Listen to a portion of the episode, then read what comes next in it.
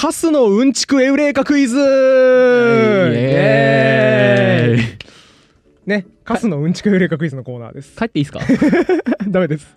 ダメです。いや、あのね、うんちくエウレカクイズってね、我々がよくやってる遊びですね。はい。クイズで答えがうんちくとしても面白くて、はいみんなに話したくなるクイズ。うん。これのね、あの、カスバージョンを作ってきまして、あ、結構です。さあ、というわけで始まります。です。出させてください。いや、安心してください、水野さん。これね、あのね、めっちゃ面白そうな問題だから、ち。ょっと聞いてほしい。はいはいはい。2000年代初頭マイクロソフトは自社の製品のセキュリティを飛躍的に高める試みを行いました、うんそしてそれは功を奏し実際に製品のセキュリティは大幅に改善されましたはい。さて何をやっただろう？おお。なんか面白そうな予よ感くあるフォーマットですよね、ねこれは面。白そうですよねエウレカ。はい。当時、フィールズ賞を受賞した数学者を雇用し、非常に複雑なアルゴリズムによって、えっ、と、防止した。あありそうありそう、はい。そういうのもありますよね。残念違います。あ、違うか。正解はですね、はい。意識改革です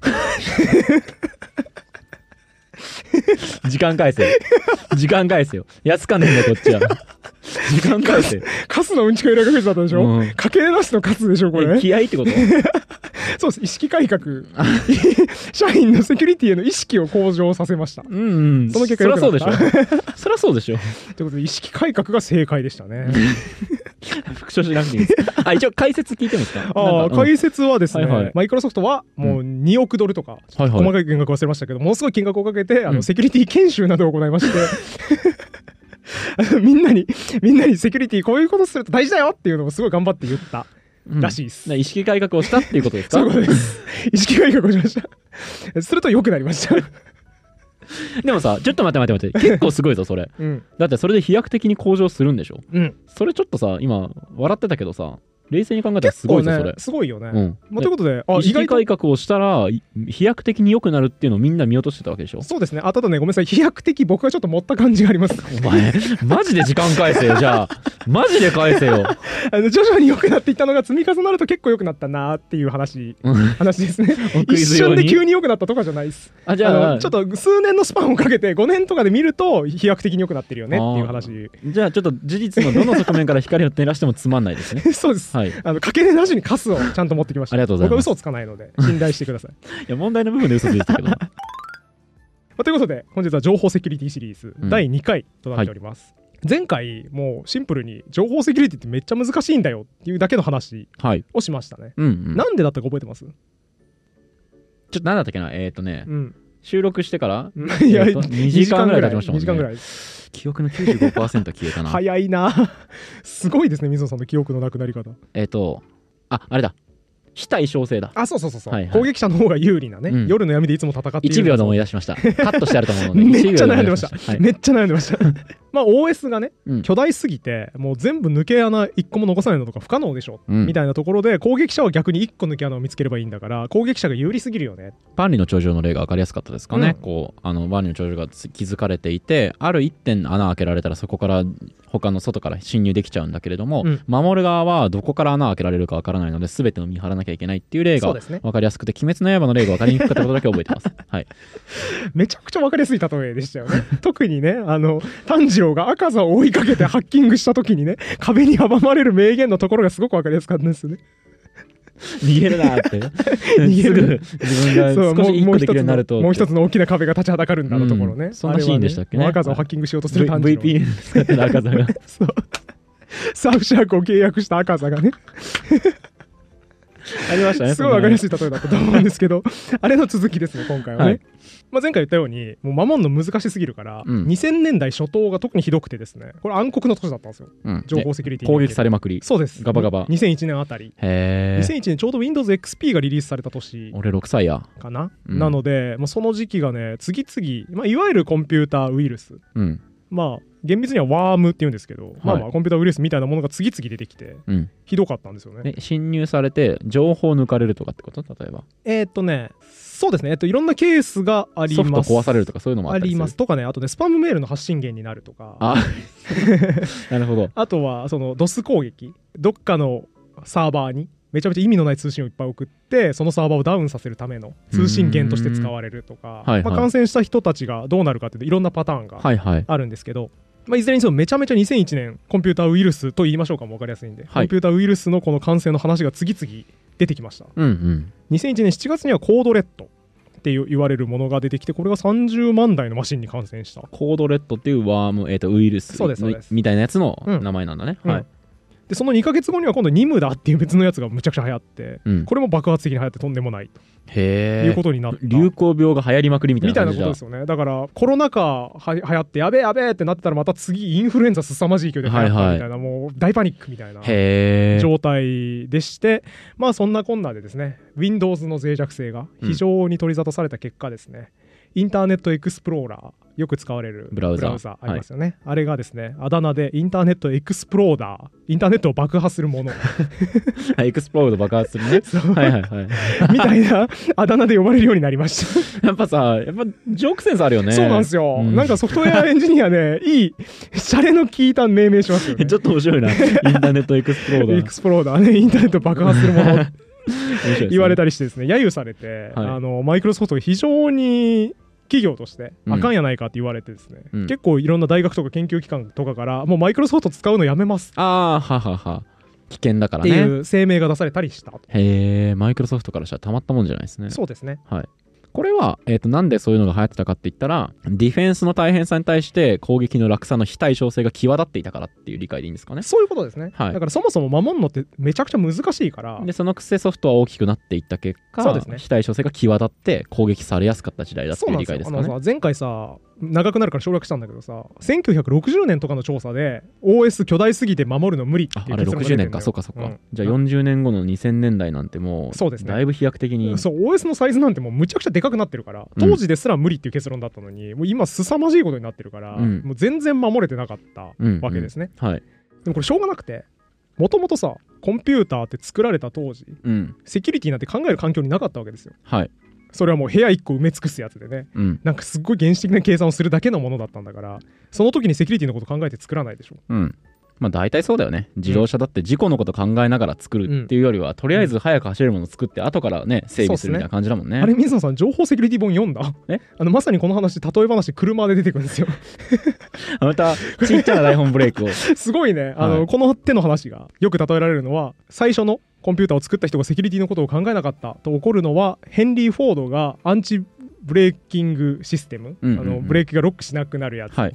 をつけなかったことを責められるのと同じだ。うんだからそそんなこと考えて最初の人作れないでしょ。うん。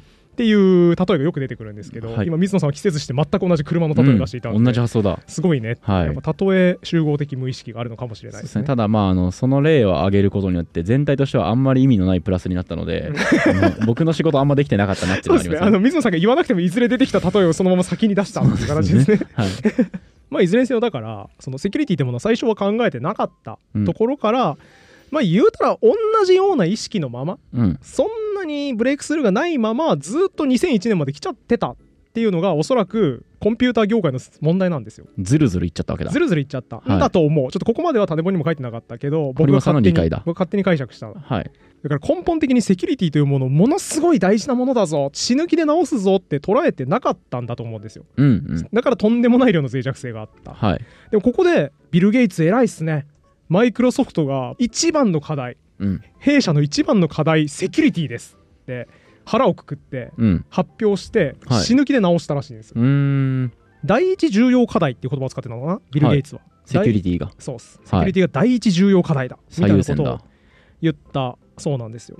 で、えー、と正確な金額メモリ忘れちゃった。なんかね2億ドルとかを使って全社員にまず研修へえ受けさせてでさらに全ての製品に対してセキュリティ責任者を1人置く、うん。だからこの製品で欠陥見つかったらお前のせいだからなってやつを優秀なやつをちゃんと置いてめちゃくちゃセキュリティに金をかけ始めた。製品ってのはソフトのこと？えーとあそうです。PC のこと？エクセルみたいなもんです。はいはいはいはい。エクセルの責任者お前な。だからこれでエラーが起きたり攻撃を受けたりしたらそうそうそうそう。お前ボーナスカットなみたいな。みたいなことですね、はい。あとね脆弱性をなくすことに対するボーナスも出したらしい。はいはい。だからちゃんとセキュアな製品作りましたって言って偉いってなってお金がもらえる。なるほど。みたいな感じで。まあだからこれを一言で言うと意識改革ですねでもね聞いてて思ったんだけどね、うん。あれと似てますねあの、うん。SDGs と全体的に似てますね。あああそう。開発し始めた段階では環境の影響なんて当然考えないわけですね産業革命のタイミングとかは、例えば。あーだけれども、現代になった時に問題が顕在化し始めたのが今ですよね、うんうん。気候変動とか、うんうん。でそれに対して何かアクションを打とうってことで最近始まっているまあ声高に叫ばれているのが SDGs でそうだわそして SDGs っていうのも今の段階では割とあの意識改革うんを多分頑張ろうとしていて、うん。もちろん炭素税の導入みたいなものであの縛るっていうことも考えてはいるけどまあ今言われてるのって割と意識をうん。持ちましょうっていうね、そうだね。ゴミを増や増やさないようにしようとかそういうようなこと。個人の意識によっていろいろ変わるよっていうところだから。システムっていうよりはね今良心に訴えてる感じがしますよね。だから SDGs とすごく似てる気似てるがしますね。ね。似てるるし、その話結構いいいい話だね。あのタイムスパンが全然コンピューターって他のものと違うんだなっていうことを痛感する機会にもなる気がする。それは SDGs の源流って多分さ産業革命じゃんはい、えー、と根本的なスタートとしてはってことですよね。その環境に負荷がかかるようなは発展が始まったのが。産業革命から多分むちゃくちゃ増えたじゃないですか、はい。ろいろ環境に負荷かけるそうでしょうね。だからそれが顕在化して声高に叫ばれるまでうん。150年もっとか200年ぐらいかかっているなっていうのに対してコンピューターはセキュリティ大事だって叫ばれ始めるまで50年とかだから、うん。結確かにね。構タイムスパンが違うなっていうこともこれで認識できるかもしれないです、うん。ちなみに僕非常に浅い理解で今 SDGs 喋っちゃったんですけど意識改革みたいなもんで合ってんですか？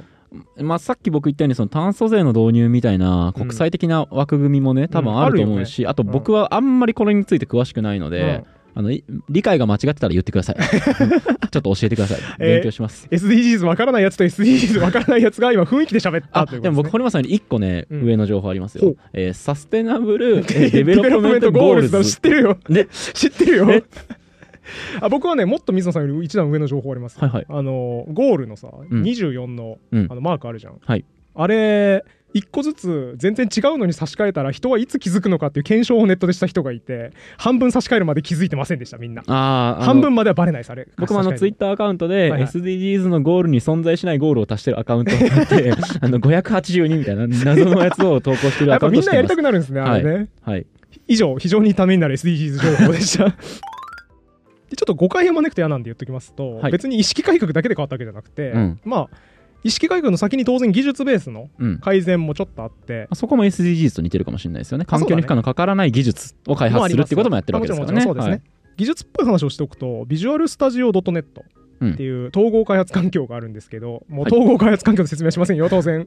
水野さんに統合開発環境を理解させるコスト1時間かかりますから 当然説明しませんはい、けど、なんとかビジュアルなんとかいきましょ あのあ統合開発環境で分からなければ IDE だと思っていただければ大丈夫です。う知らないです。IDE です。井出くんですか？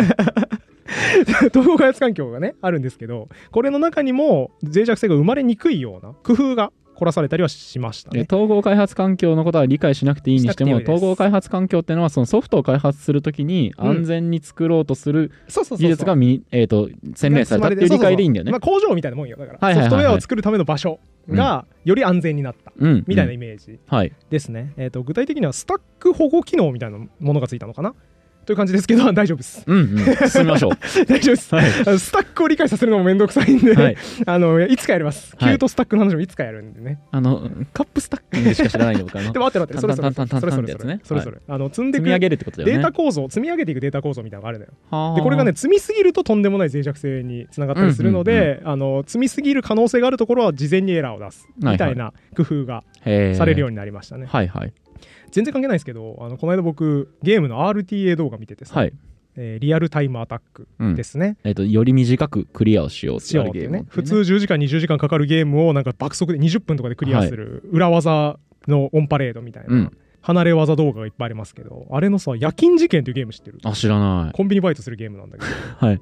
コンビニバイトするゲーム夜勤事件の RTA みたいなのめっちゃ面白くて。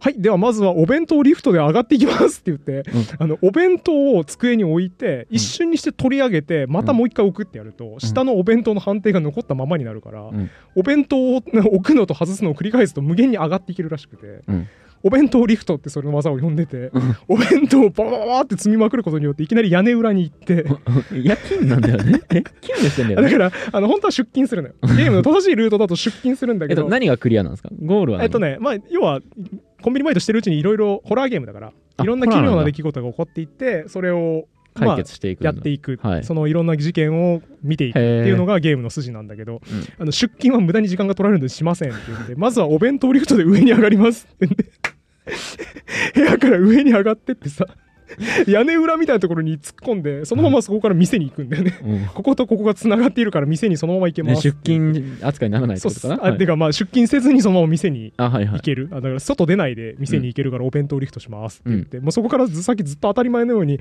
はいでここのイベントは面倒なのでお弁当リフトでスキップします。万能の道具としてお弁当リフトが使われててめちゃくちゃ面白かったんですけど、はいはい。あのやっぱいろんなお弁当とかをね積んでいくとね、うん。エラーの原因になるのでスタック保護を入れるのは大事なんですよ。えー喋ったことを後悔していますか？はい。はい。じゃあ進みましょう。じゃあ進みましょう。今奇跡的にお弁当リフトの話を思い出してああこれスタックしてると思って今喋り出したんですけど何の関係もなかったですね。はい。間違えました。進みましょう。まあ、だから何が言いたかったかというとマイクロソフトめっちゃ地味な工夫を大量に積み重ねた。うん。地味な工夫とかまあだから意識改革ですよね、うん。セキュリティをちゃんと守る責任者を置かなきゃとか研修させなきゃとか、まあ、技術的工夫も当然ありますと。っうん。ていう細かい工夫をいっぱい積み重ねることでちょっとずつ良くしていったはい。これがマイクロソフトの2000年代。えーだから急激に良くなったわけではないないですね。ね。あのーだから冒頭のカスのうんちくエウレカクイズは嘘のクイズでもありました。僕嘘つかないです冒頭で言ってましたよね。え？ちょっとちょっとちょっとい同じ回で違うことには違うじゃないですかちょっと今エラーエラー入ってるんで僕許してください。そうですか。あのはいはい。ちょっと脆弱性を今疲れてます、はい。嘘つかないって言ってましたけどね。はい。まあ徐々に良くなったんですよね。うん。だからここでもまあ銀の弾丸はないわけですね。うん。一発で物を解決する、万能の解決手段がないと。狼男を撃ち抜くことで一一気に殺せるとされた銀の弾丸はない。うん。というのがまあマイクロソフトのこの一連の動きから分かる。がいるよと。大量の金と時間をかけてひたすら頑張るしかない。うん。ということで一発で解決するような工夫はなかったんですがこれでやっぱ結構マシになったんですね。うーん。その非対称性を埋められるんですねあえちなみに言うと埋められてないです。あもちろんあのだから攻撃がされるし、うん。通っちゃう部分もあるんだけどおおむね防げてるわけですね。そうです。マシになったうん。という感じですかね。えっと本気を出すと結構悪意のある人は穴を見つけられるうん。が探すのがめっちゃ大変になった。だそれも RTA に似てますかね。バグをこうやって探して、最短ルートを探すみたいなトライアンドエラーを何回も繰り返さなきゃいけないし、えそんな挙動があんのみたいなのを探す手間だのが手間だから基本的にはやらないっていうことそですよね。う。だから割とコスパが悪くなったってうん。いう言い方かもしれないですね、抜け穴を探すのが大変になったから、なんかすごいそれ RTA に似てるぞすごく。ね。RTA もねあのありえないような裏技がやっぱ発掘されてあの、うんタイムが大幅に縮まりますけどそうですね。だからマイクロソフト側からするとバグのないゲームを作ろうとしたってことですよね。うね。功法だけでしかクリアできないように頑張ってゲームを良くしたみたいなイメージをすれば分かりやすいですね。でもさ俺いつぞやの RTA のイベントで大笑いしたんだけどさ、ん。ゲームソフトの温度を高温に保てばこのバグ技が使えるのでホットプレートの上でゲームをしますって言ってたやつ マジで？頭おかしいだろどうやって見つけたんいつ見つけたのそれやばすぎるだろ常に78度に保ちますみたいなことやってて。へ何やってんだろうなーいやー意味わかんないね。すごかったっすね、うん。バズってましたよそのツイート。これから RTA をするのでホットプレートを温めていますっていうツイート。めちゃくちゃ面白いね。めちゃくちゃ面白かったです。ねあとだからそういうのはあるんだけど、うんうん。やっぱ探しづらくなった。それはね見つなかなか見つけられないからねホッ普通にトプレートは。3食ご飯食べて 毎日仕事してる人がそねれ浮かぶのは相当な狂気ですよねまあ、ということでこれでさまあ無理って思われたセキュリティがだいぶマシになったってことはすごい大きな進歩じゃないですか、じゃあ情報セキュリティ問題これで大体解決しました。でいいですか？まあいいんじゃないですか。本当ですか？あとはここ頑張ってあでもあれかな。システムをまた大きくしたり回収するとその都度また新しい問題が生まれちゃったりするか、的な感じ。いいえ。まあこのセキュリティが結構いい感じに機能したとしましょう。はい。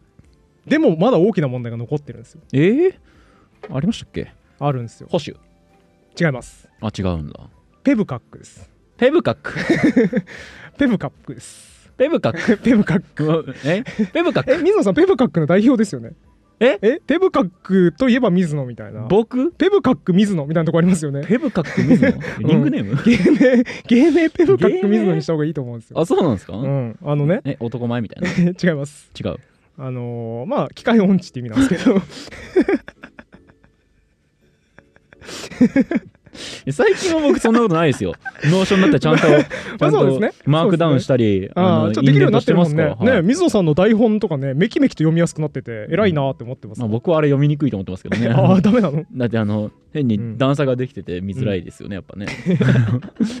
見やすいんだけどインデントされてるのが見やすいんだけどな。そこはやっぱねエンジニアと非エンジニアの感覚の違いだと思いますけどまあこれはどうでもいいですよ。はいあのペブカックっていうよく使われる慣用句がありまして、プロブレムイグジスト between チェアキーボードかな、はあ。はあ、だから椅子とキーボードの間にある問題。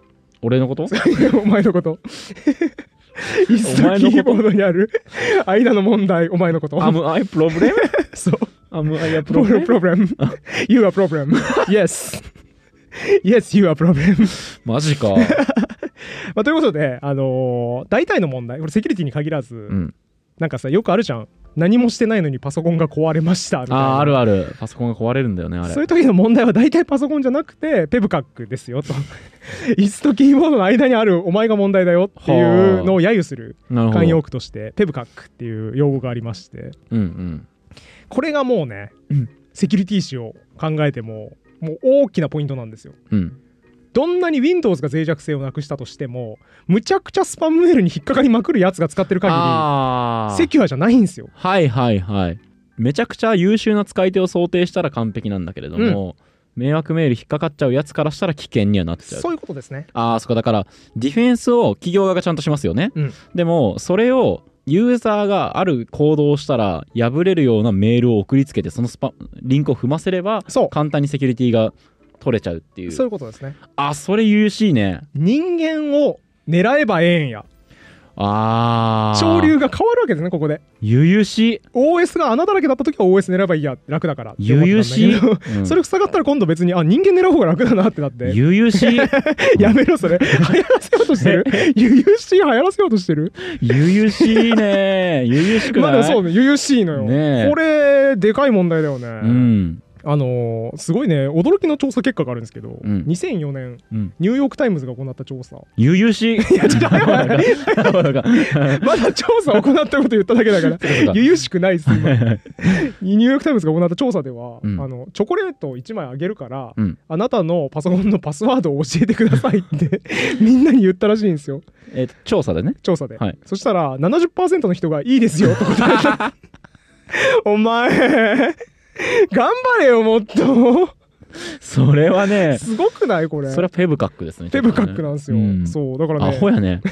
みんなのセキュリティ意識ってあ信じられながら低いぞ。えでもあれでしょ？それ、千えっと2000年代とかでしょ？2004年えもうそりゃそうよ。だってうん。さ、デスクにさ PC のあのデスクにさパスワードとかちゃんと家族用のパスワード書いて共有してましたもん、うちだって。ああやってたね。であの頃はそうだよね。今はさも。うさ情報セキュリティ教育みたいなのがさ広がってささすがにそのレベルのことしないけど、うん。昔はパスワード書いてたりとかメモ帳に書いてたりとか、あそれからパスワードが111111みたいな ありましたね。ありましたね。今僕急にフラッシュバックしました。大学生の時に働いてた職場、パソコンにめちゃくちゃ付箋でパスワードまみれだった。はいはいはい全部のものパスワード貼ってあったなーっていう。あるあるすごいフラッシュバックしましたけど。うん2004年ならまあねちょっとい致した方ない部分もありますかねまあそうかもしれないですね。はいまあでもいずれにせよここでだからみんな気づくんですよ。技術者も。あかんわこれ。OS の穴塞いでも無意味だ。っうん。ていうことに気がつくんですよね。わあその視点全くなかったね。あ本当ですか？うんその視点全くなかったね。ちゃんとしたものをリリースすればいいと思ってましたけど。じゃないんですよ。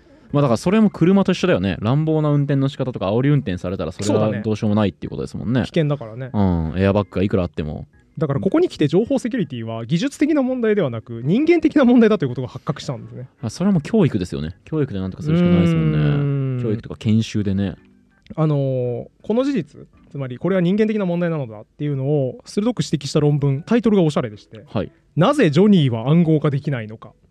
はあなるほど。おしゃれじゃない？このタイト人ルは暗号化できないよ そういうとことそういうこと。安全に通信できないよと。人はこれもね。なるほど衝撃の事実。これはね99年に出されてるんですけど、はい。だからマイクロソフトがセキュリティを強化する前、うん。時代の先を言ってた論文。確かにね。ですね、あえらい早いですね。これえらい早いんですよ。これが金字塔、うん。このジャンルの金字塔なんですけいいどタイトルや。これはあの誰でも暗号化して通信できるよっていう売りのソフトウェアうん。を題材にして研究しまして被験者11人を集めてじゃあこれ誰でも使えるらしいからちょっと90分あげるからみんな暗号化したメール送ってねって言って11人に暗号化したメールを送らせましたうん。この11人は別にインターネットギークじゃなくて普通の人。暗号化したメールを送らせるってどういうこと？メールを普通に暗号化しないで送ると通信の途中を傍受した人がそのメールの内容を読めちゃうから、うん。読めないように暗号化してインターネットに載せて送るはいはい、えっ、と、だから、あの、前やった暗号の回みたいに、カエサル暗号みたいに、あ自分で自分で変換しろじゃなくてて、安全な通信を使ってメールを送るようにしてくださいって言って使わせたってことね。要はこのソフトをインストールして使ってみてねみたいな感じよ、はいはいはい。暗号化ソフトあるからうんこれ使ってねっ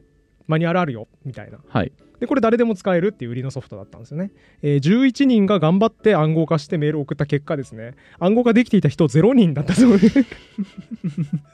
あのちなみに僕も多分できないと思います、はい、自慢じゃないですよ。自自慢じゃないんでですけどできないです。自慢じゃないけどね、はい、しかもこの11人の中で3人は自信満々に完璧に暗号化して送ってやりましたわって言ってたあそれより分かってるわ俺。ひどいね、これすごいよね、うん、だからね悲しすぎるんですよ。悲しいね。セキュアなものを開発してもセキュリティは強化されないっていう事実がこの論文で暴き立てられましたね。アホなユーザーを想定しないといけないよっていうことですよね。そうなんですよ、うん。そしてねこのなぜジョニーは暗号化できないのか。まあ一つの回答は人間は結構アホ。うんっていうことだと思うし、まあ、もう一つの回答はサーフシャークを使っていないからだと思うんですよね。あれ？なんといっても VPN サービスサーフシャークさんを使うとねみんな誰でも簡単に必ずサーフシャークとのサーバーは暗号化された。しかも二重の暗号化が行われた。非常にセキュアな通信が簡単にできるようになってますんで、はい。これはもう Google Chrome にアドオンちょっと入れるだけですぐ使える。あそんな簡単に暗号ができるんだ。ねアドオン入れてユーザー ID パスワード入れてログインするだけで使える。そしてあらゆる環境スマホでもねテレビネットフリックスとか見るときにも使える。非常に簡単な使えるものになってますんでサーフシャークさんのソフトウェアは。だからジョニーが暗号化できなかった理由はサーフシャークを使ってないからだ。こう言えますね、確かに俺もあの実験でね、うん。マニュアルあるからこれ見て暗号化ソフト入れといてって言われたら無理よ、うんうん。だってマニュアル難しいもん多分、ね難しいよねでもサーフシャークなら もうインストールして指示に従えばすぐ暗号化できるいいトス上げたな今。はいいけ。サーフシャークなら絶対暗号化できますからね必ず。非常にセキュアな通信が気楽にできますね。ジョニーも安心。えっとササーフシャークを使うとジョニーは暗号化できるってことですか？じゃあ。そういうことです。えー。ジョニーも暗号化できるようになるのがサーフシャークというサービス。ですそうなんですか。非常に的を置いた説明です僕もじゃあ暗号化できる。できます。へということで本日はサーフシャークさんの広告案件となっております、はい知ってました。いつもありがとうございます、えはい知ってました。えーシリーズ丸ごとお買い上げなので次回も出てきます。サーフシャークさん。本当お世話になってます。ありがとうございますまあ、これねあの本当にサーフシャーク僕実際使ったんですけど、うん。広告案件来た時に実際使ってみて、あの日本からだと見れないコンテンツとかをね、うん。海外のサーバー経由すれば見れるようになるんで試しに見てみようと思って、えー限定アクセスサイトとか見たら結構サクサク見れて嬉しいなってなって。しかもセキュリティまで担保されてるっていうんだからね最高ですよね。サーフシャーク柱ですか？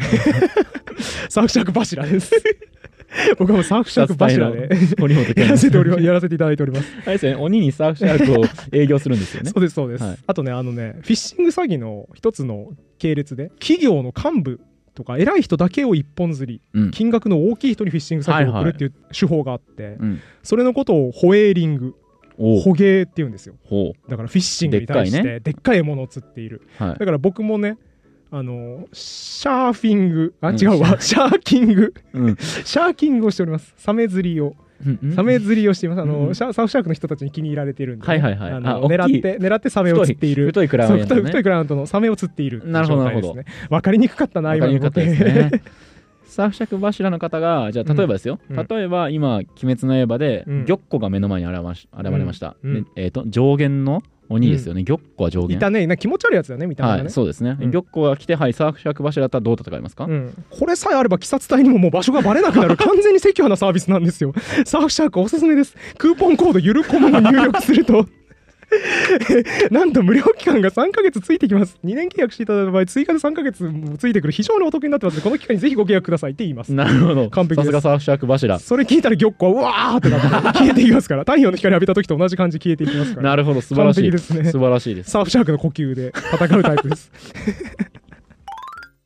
えーサーフシャークさん VPN のサービスになっておりましてめちゃめちゃセキュリティ向上を力を入れております、うん。だから意識改革が行われていますね、多分サーフシャークの中でも。なるほど。サーフシャーク1っていう追加パッケージはいはい。としてこれ使えてこれはアンチビールスウイルスに対する対策がめちゃくちゃしっかりしていてはい。ウイルスからデバイスを守るために定期的なスキャンをしますとか、いウイルスの疑いのあるアプリやファイルをダウンロードしたときすぐに通知されますとかすごい大量の機能がうん積まれておりまして、めちゃめちゃセキュリティに気合を入れているはいはい。会社でございます、へえ。なんかは意外とサーフシャークのセールストークいっぱい聞いてきましたけど、サーフシャーク1はちょっと初めて聞きましたね。そうですね、はい。追加機能でぜひこれも良ければお知らせしてくださいって言われておりました、僕も今もうもはやコンピューターサイエンスよりサーフシャークの方が詳しくなっているんじゃないかってぐらい聞いてますけれども そう初ですね。しょっちゅうサーめて聞きましたフシャークの話出てきますからね、でしかも前回同様めちゃくちゃお得なうん、推薦のクーポンコードが3ヶ月出てお無りますね。料になそうですね、えっと2追加で年間契約すると3ヶ月分が追加でついてくる。はいというものがついてきまして、まあ、これさえあればジョニーも暗号化できるので、うん。ジョニー推薦のクーポン。コード1990何年かの論文のジョニーね。はい。99年のはい。ジョニーはなぜ暗号化できないのかに対する解決はサーフシャークを使っていないからだとうん。いう鮮やかな回答が出せる、そういうクーポンコードがついております。これをご覧のジョニーも、うん。ギョッコも。みんな試してもらえるといいと思います。そうですね。赤座30も日はね、い赤座もね。みん。な30日は返金できますから、ね、嫌ですね上限の鬼がちまちまちょっと合わなかったから返金してください イメージ合わなくて嫌ですね。ちょっと全然ね噛み合ってないですね。嫌ですね。こんな鬼物児無残は嫌だですよね。VPN の無料期間で返金を要求する。何の話なのこれ？あの皆さんは気楽に返金していただいて大丈夫ですんで、うままずは試してみてもらえればと思います、うん。概要欄と固定コメントに詳細ありますので見てみてください。とまあそんな CM を挟みまして話戻しますと、まあ、ジョニーはなぜ暗号化できないのか。この金字塔的論文によってセキュリティは人間的問題である。うん。技術的問題じゃないということが発覚しました。これもうさ解決策あんまなさそうじゃない？うんうんうん。人がやっぱね変わらないことにはね、うん。コンピューターリテラシー上げないことには無理だよね。どうしようもないですよね、であでもスパムメールを弾くフィルターとか開発したらなんとかなったりする、うん無理か？いやあのーまずそれで多少は減らせると思いますよ。はい実際今ねあの G メールとかね自動で迷惑メールにめちゃくちゃぶち込んでくれて、うん。全然届かないですよね迷惑メール。そうなんですよ。おかげさまでね「ゆる言語学ラジオ」の監修しましょうかって来たね、先生のを勝手に迷惑メールに入れててね マジで焦りました G メールほんと腹立つなそういうのな ここ最近あの迷惑メールフォルダで「ゆる言語学ラジオ」って検索しましたよ僕。一応ね。一応。迷惑メールに入ってないようにねはい。あのちなみに言うとですね前ゆるコンピューター学ラジオでやったノーションの案件。はい。あれもねノーションの案件やりませんかっていうメールめちゃくちゃ迷惑メールに入ってましたね 怖い怖い怖い。やばいやばいやばい。怖い怖い本当に。危ないですからね。やっぱあの定期的に検索かけるのおすすめですそうですね、それやった方がいいですね。あちなみに言うと、僕はもうちゃんとフィルター分けで、あのー会社の連絡用アドレスに来たやつ、迷惑メールっぽくても弾かないでくださいっていうフィルタリング使ってますんで、そんな機能が G メールのフィルター機能っていうのがあるんでね、はいはい。これはあのー後でやっていちょっとね、いと思います。うん。そうですね。はい。あでも今、水野さんが言ってくれたの結構いいポイントで、悪いものっていうのを弾いてくれるのって非常にいいことなんだけど、うん。これね、これもまた絶望的な人間的問題で、悪いもの、これ悪いものかもしれないって警告を出してると、悪いものじゃないのに悪いものって言っちゃうことあるよね。まあさっきの話ですよね。そうですね。はい、でそれやっちゃうと何回かやっちゃってるとあそれ悪いものじゃないよってみんな勝手に判断し始めて警告を無視し始める。っあていう現象があるある。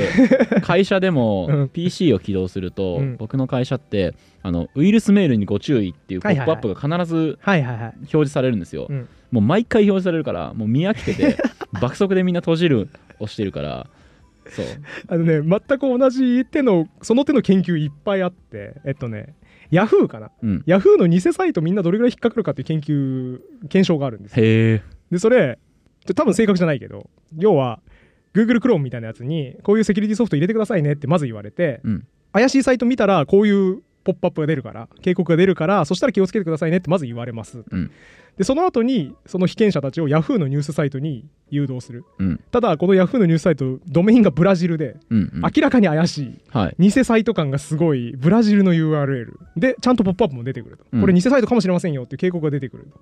その上でみんなどれぐらい離れるかなっていうのを検証したらあの多くのユーザーは全然離れないで。そのまんま普通に。警告はねある程度無視してそれで大丈夫だったっていう経験積むとねねえ麻痺しちゃうんでね。も麻痺しちゃうよね。でこの毎回来るし。この研究の素晴らしいところはその追跡調査ちゃんとしててなんでそれ無視したんですかっていうのをみんなに聞いたと。うん。したら聞かれた人「いやヤフーブラジル支社作ったのかな?」と思って。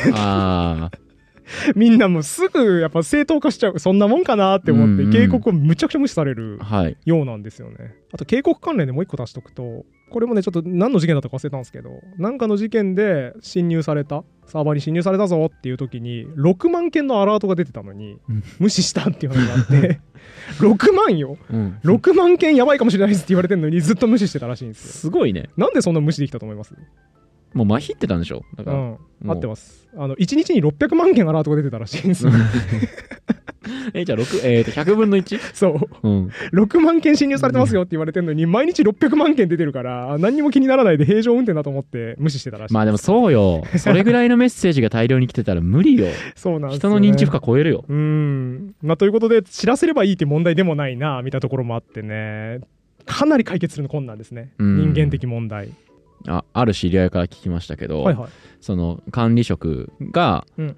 例えばその勤怠表とか、うん。経費の生産みたいなのの承認をうん。こう受けてそれをチェックして経理に上げてっていうフローをふ、踏んでいると、うん。で生産システムが一新されたので、うん。承認のフローが増えて、うん。まあこう要は何人かのチェックを経た後にそのえっと当該部署経理に行くようになったと、はいはいその結果何が起きたかっていうと大量のものが毎日のように来るから、うん。もう見切れなくて全部あの見ずに 承認を押すっていうのをただ繰り返すようになって余計に経理が大変になるみたいなージレンマですね。話を聞いたことがあるんですけどそれもだからもう来すぎて承はいはいはい。認が来すぎてあのもうまひっちゃって、はいはいはい。とにかくもう承認を押すみたいに。あれ？なんかそれ名前ついてるよね？行動経済学でさ。一人に責任持ってチェックさせるときと二人に責任持ってチェックさせるときだと二人にチェックさせるときの方がむしろ精度が下がる。うんうんうん。もうあいつが見てるから大丈夫やろってお互い油断してるみたいなやつあるよね。はいありますね。それに近い現象そうですね。はい。